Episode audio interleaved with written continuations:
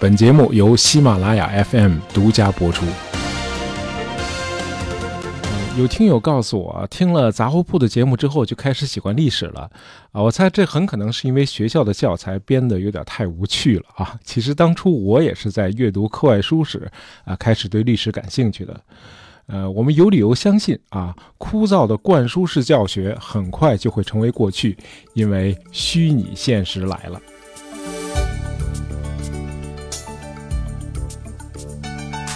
嗯可以想象，以后在课堂上啊，学生们头上都戴着那个长方体的虚拟现实眼镜，啊，这时候你会发现你进入了一个逼真的三维空间啊，你已经置身于历史场景中了，你很可能会看到岳飞正骑着马从你身边经过。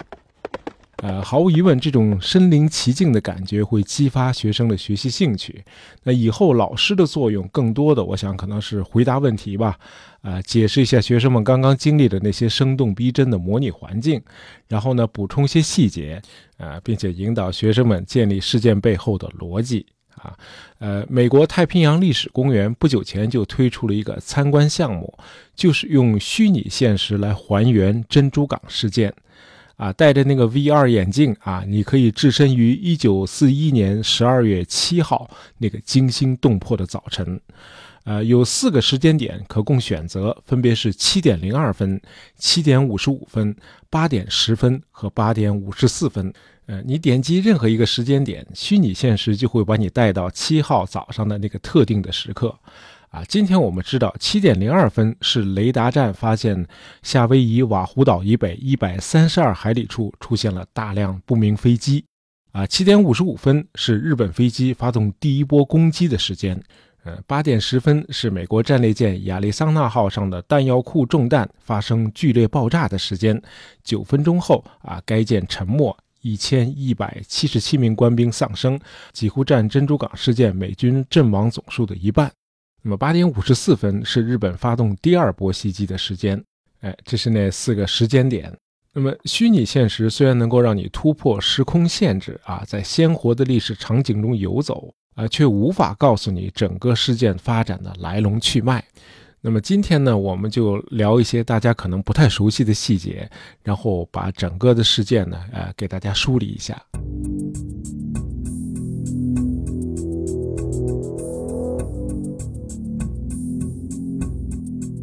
直到今天，可能都会有人表示不解：一九四一年的日本人为什么要去招惹美国这个工业潜力是自己十倍、国民生产总值是自己十七倍的世界第一大经济体呢？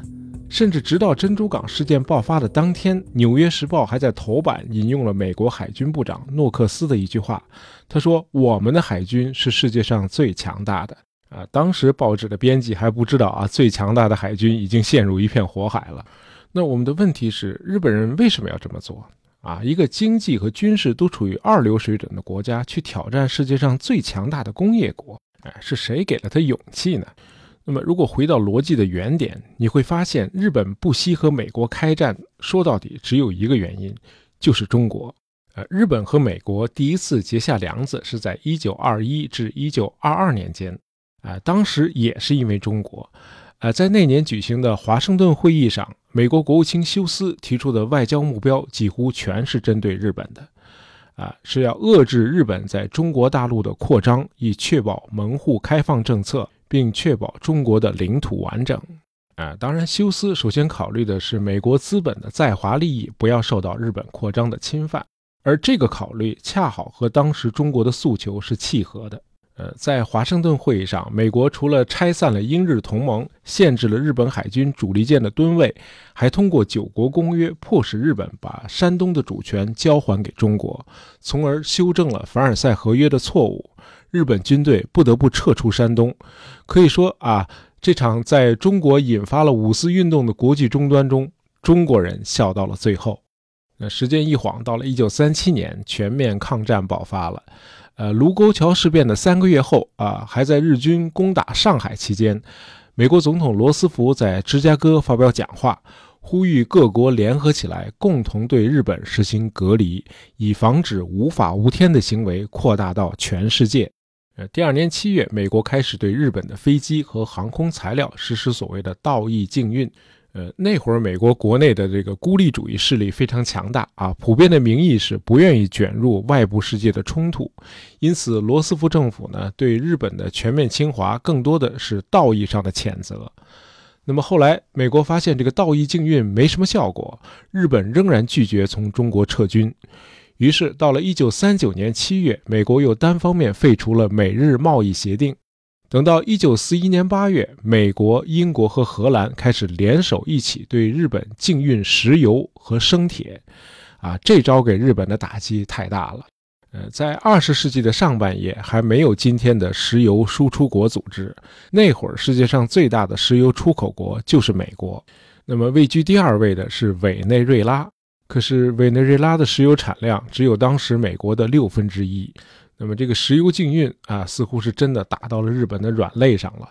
啊，日本当时的驻美大使叫野村吉三郎，啊，他在接受采访的时候曾经说啊，石油禁运让日本人的生活变得异常困苦，在东京这样的大都市，出租汽车已经绝迹了啊，街上已经看不到出租车了，因为日本已经没有民用的汽油了。那为了迫使日本从中国撤军，啊，在石油禁运的两个月前，美国政府又开始动用军事杠杆。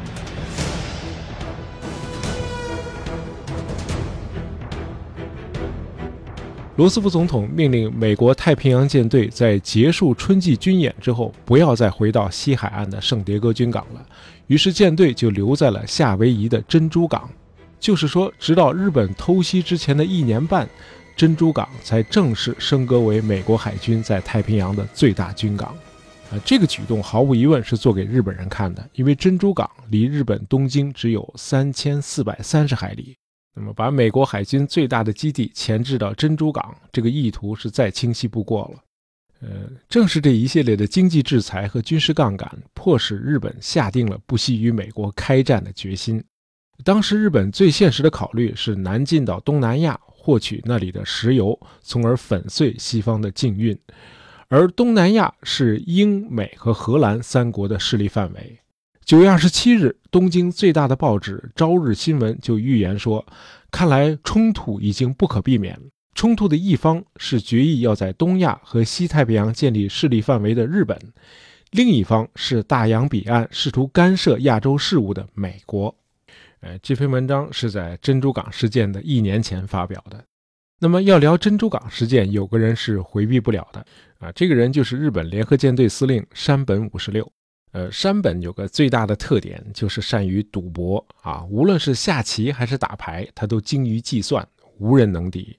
据说在欧洲蒙特卡罗的赌场也是逢赌必赢啊。有个说法说，让他赌两年，他能给日本赢回一艘军舰。那么，用航空母舰携带舰载机去攻击美国珍珠港，更是让山本五十六载入史册的一次豪赌。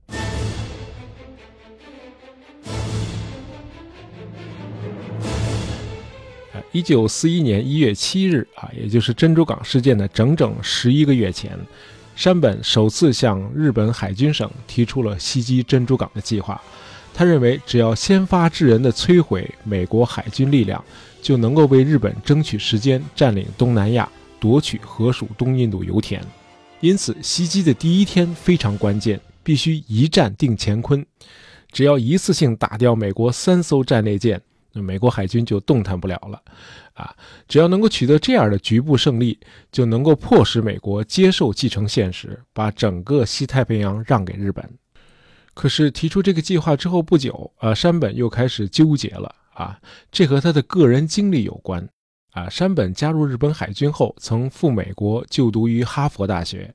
1925到1927年，他在华盛顿又工作了两年。啊，对美国的工业实力和美国社会有清醒的认识。哎，这是山本纠结的主要原因。呃，他甚至提醒日本国内好战的军人啊，他说。凡是到过底特律的汽车工厂和德克萨斯油田的人都知道，日本完全没有与美国较量的国力。一九四一年九月，山本被招到东京，他对近卫文磨首相说：“如果一定要打，我只能保证头六个月；如果战争拖上一到两年，我就绝对没有把握了。因此，我希望你尽一切努力避免与美国交战。”呃，不知道山本这话是不是影响到了近卫首相？啊，不到一个月，近卫内阁就集体总辞职了。于是，战争狂人东条英机当上了首相。那么到这时候，与美国开战仅仅是个时间问题了。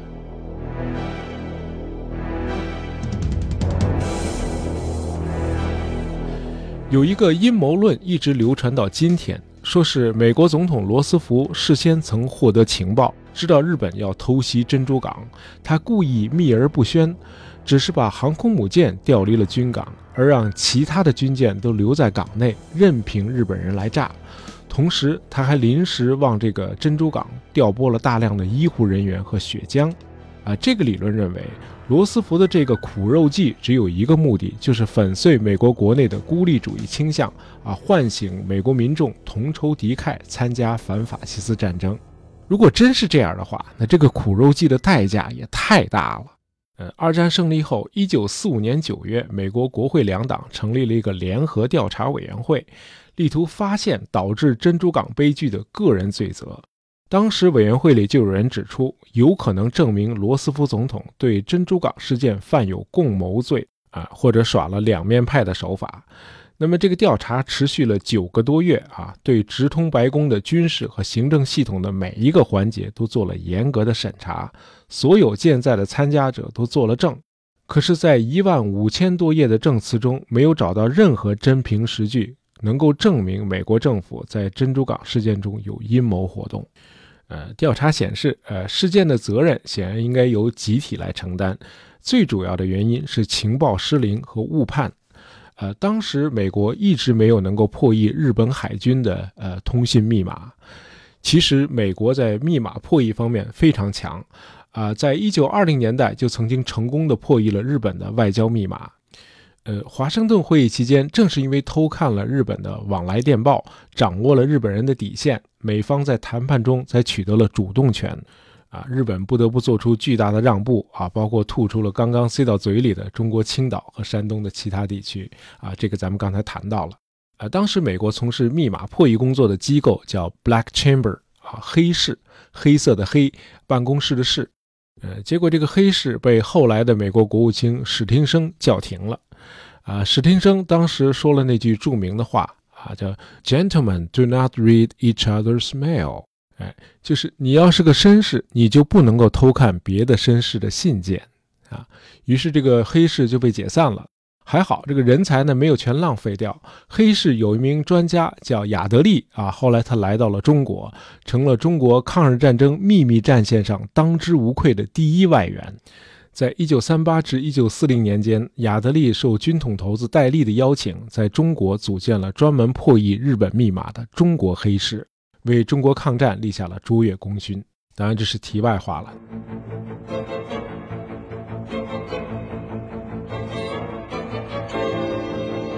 那么，到了一九四零年，美日关系已经日趋紧张了。美国一看，哎呦，看样子还是得偷看别的绅士的信件啊，于是又重建了密码破译小组，这次叫 Magic 啊，魔术小组。这个魔术小组很快就破译了日本的外交密码啊，因为有以前的基础嘛。那么，从一九四零年晚些时候开始，日本驻美大使野村吉三郎和东京之间的电报往来，美方全都了如指掌。野村大使一直想离任回国啊，他不断的给东京发电，希望把自己招回去。呃，东京那边呢，始终没同意啊，说你别待着别动啊，让你干嘛你就干嘛。哎，野村急着想回国，是因为他确信日本会在谈判失败后对美国发动先发制人的打击。但是何时进攻、进攻什么地方，他应该是不知道的。东京方面也不会告诉他。呃，调查显示，美国预测日本可能会发动进攻，其实并不太晚。啊，是在珍珠港事件的前十一天，十一月二十六日，罗斯福总统接到情报说，有五个师团的日本军队从中国的山东和山西被运到了上海，他们在那里登上了运兵船。这个由三四十艘运兵船和军舰组成的船队已经朝南方驶去了。后来又有情报人员在台湾以南看到了这个大型船队。呃，第二天，十一月二十七号，陆军参谋长马歇尔将军给太平洋上各个美军基地都发出了警告。驻扎在珍珠港的美军将领收到警告后，得出了这样一个结论：啊，这个日本人进攻的方向应该是菲律宾和马来亚，他们不太可能进攻夏威夷的珍珠港，啊，因为进攻珍珠港在战略上是不合逻辑的。应该说，这个判断的前半部分是对的。哎，将军们没想到日本人会左右开弓，同时动手。十二月六号晚上九点，罗斯福总统收到了最新情报，表明日本入侵的船队已经开往泰国。但当时谁也不知道，日本联合舰队的六艘航空母舰正在秘密地驶向夏威夷。呃，这天晚上，罗斯福总统向日本天皇发出了一份私人电报，请求日本天皇为了人类的道义进行干预，以防止世界上遭到更多的死亡和破坏。罗斯福后来对妻子埃莉诺说：“我这个凡夫俗子已经向天神之子发出了最后的讯息。”那么这份电报发出后半个小时，总统收到了魔术小组刚刚接收的情报，啊，日本正式拒绝了美方的十点建议。那么美日战争随时可能爆发。呃，这时候总统的助手霍普金斯就问罗斯福总统：啊，美国要不要率先发动进攻？罗斯福说：不，我们不能那样做。我们是民主国家，爱好和平，当然，我们也有光荣的传统。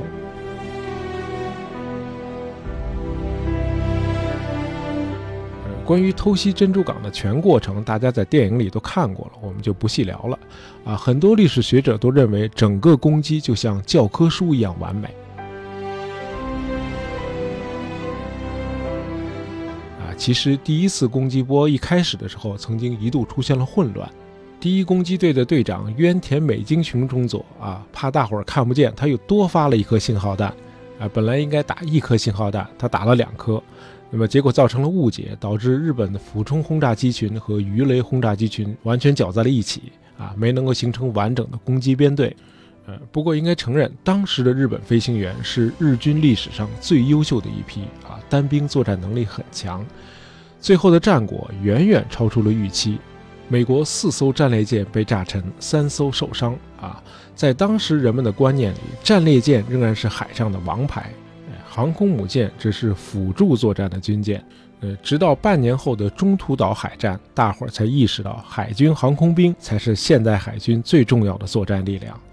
那么，日本偷袭珍珠港的时候，呃，美国太平洋舰队的三艘航空母舰全都不在，一艘在去威克岛的路上，一艘在回珍珠港的路上，还有一艘呢是在圣迭戈军港维修。